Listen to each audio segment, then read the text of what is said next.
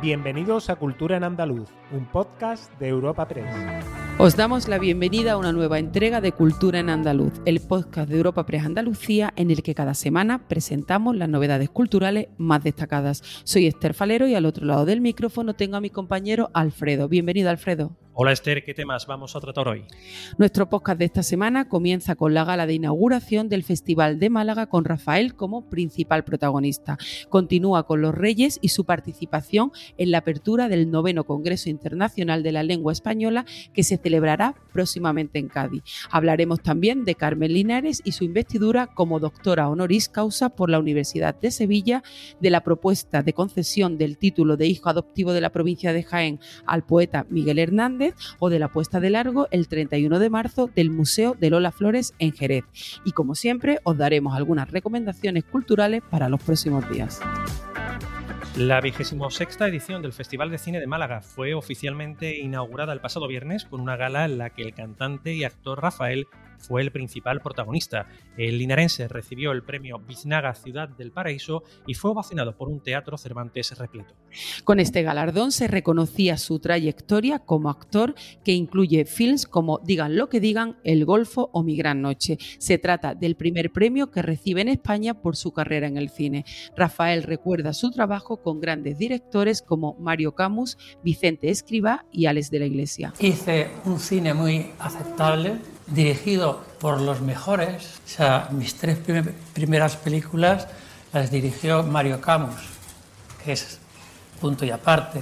Y después Vicente Escribá, otras tres. Y ya, bueno, hasta que hemos terminado con Alex de la Iglesia, exactamente. ¿Terminado no? No, no. Empezado. Además, se han entregado ya los premios a la actriz Blanca Portillo o al director de cine sevillano Alberto Rodríguez. También serán homenajeados Carla Simón y Yuji Beringola. Alberto Rodríguez destacaba tras recoger su premio que el cine es algo que se hace de forma colectiva. Gracias también por dejar que celebremos el premio con amigos. En este caso, también porque yo creo poco en el cine como algo que se hace de manera individual y sí como algo que se hace de manera colectiva.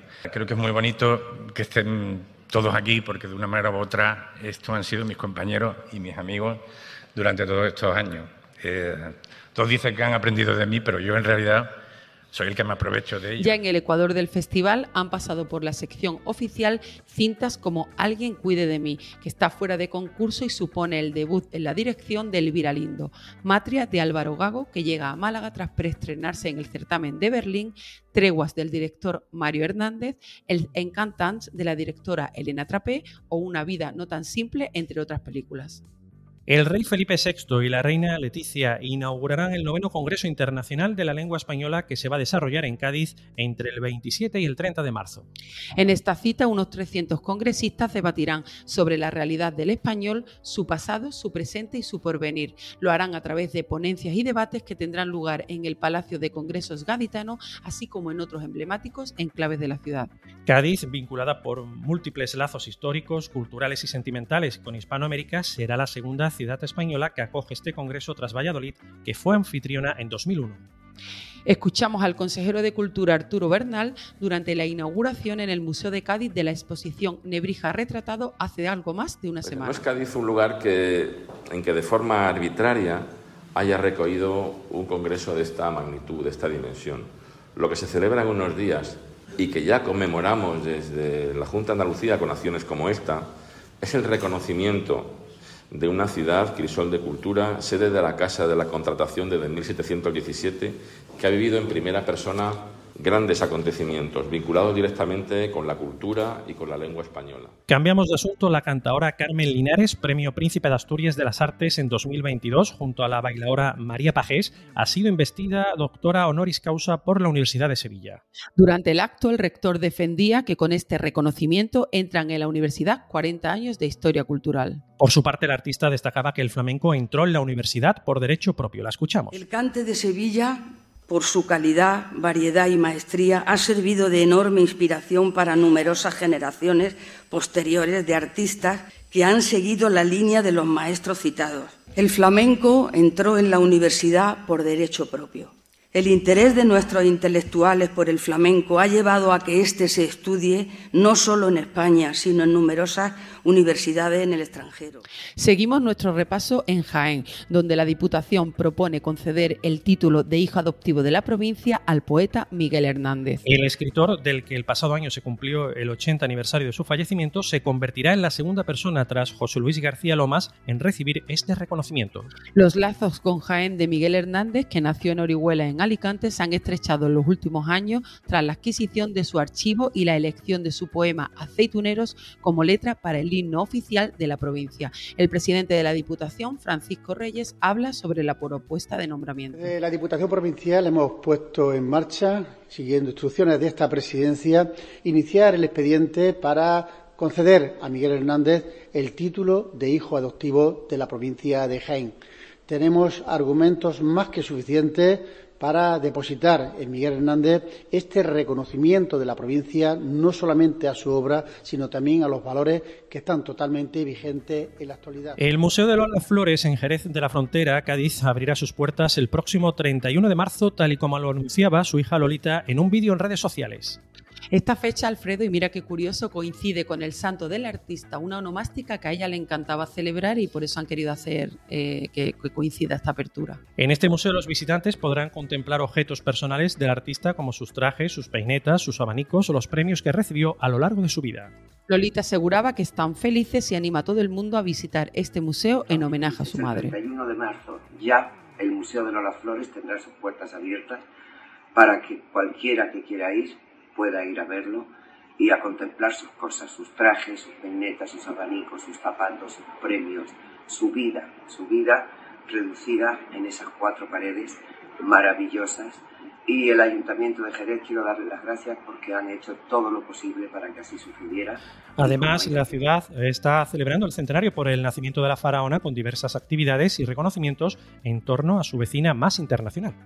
Acabamos nuestro repaso con arqueología, ya que el enclave de Ategua, en Córdoba, podría contar con visitas guiadas especializadas a partir de este verano. Esta antigua ciudad de origen tartésico, que tuvo su esplendor en la antigüedad bajo la República y el Imperio de Roma, está situada a unos 30 kilómetros de la capital. Las intervenciones realizadas en el conjunto han permitido constatar la enorme riqueza arqueológica del sitio. Además, en 2018, una prospección geofísica sobre el terreno ayudó a descubrir una ciudad muy bien fosilizada que por su distribución de calles y edificios, los técnicos entienden que se trató de una ciudad romana.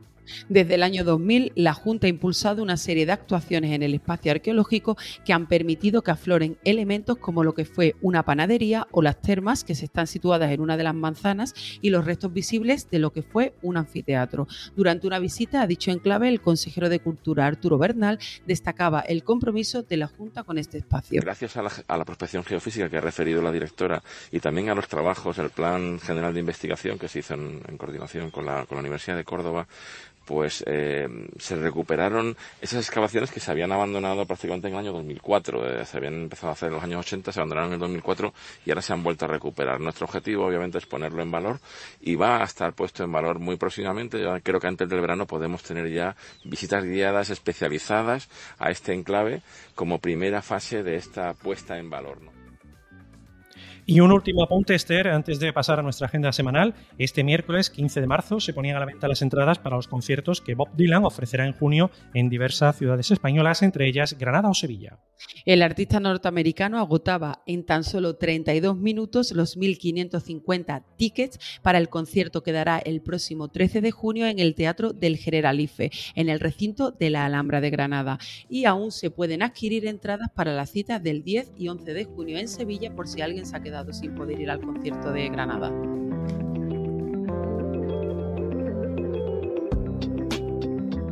Agenda semanal de Cultura en Andaluz.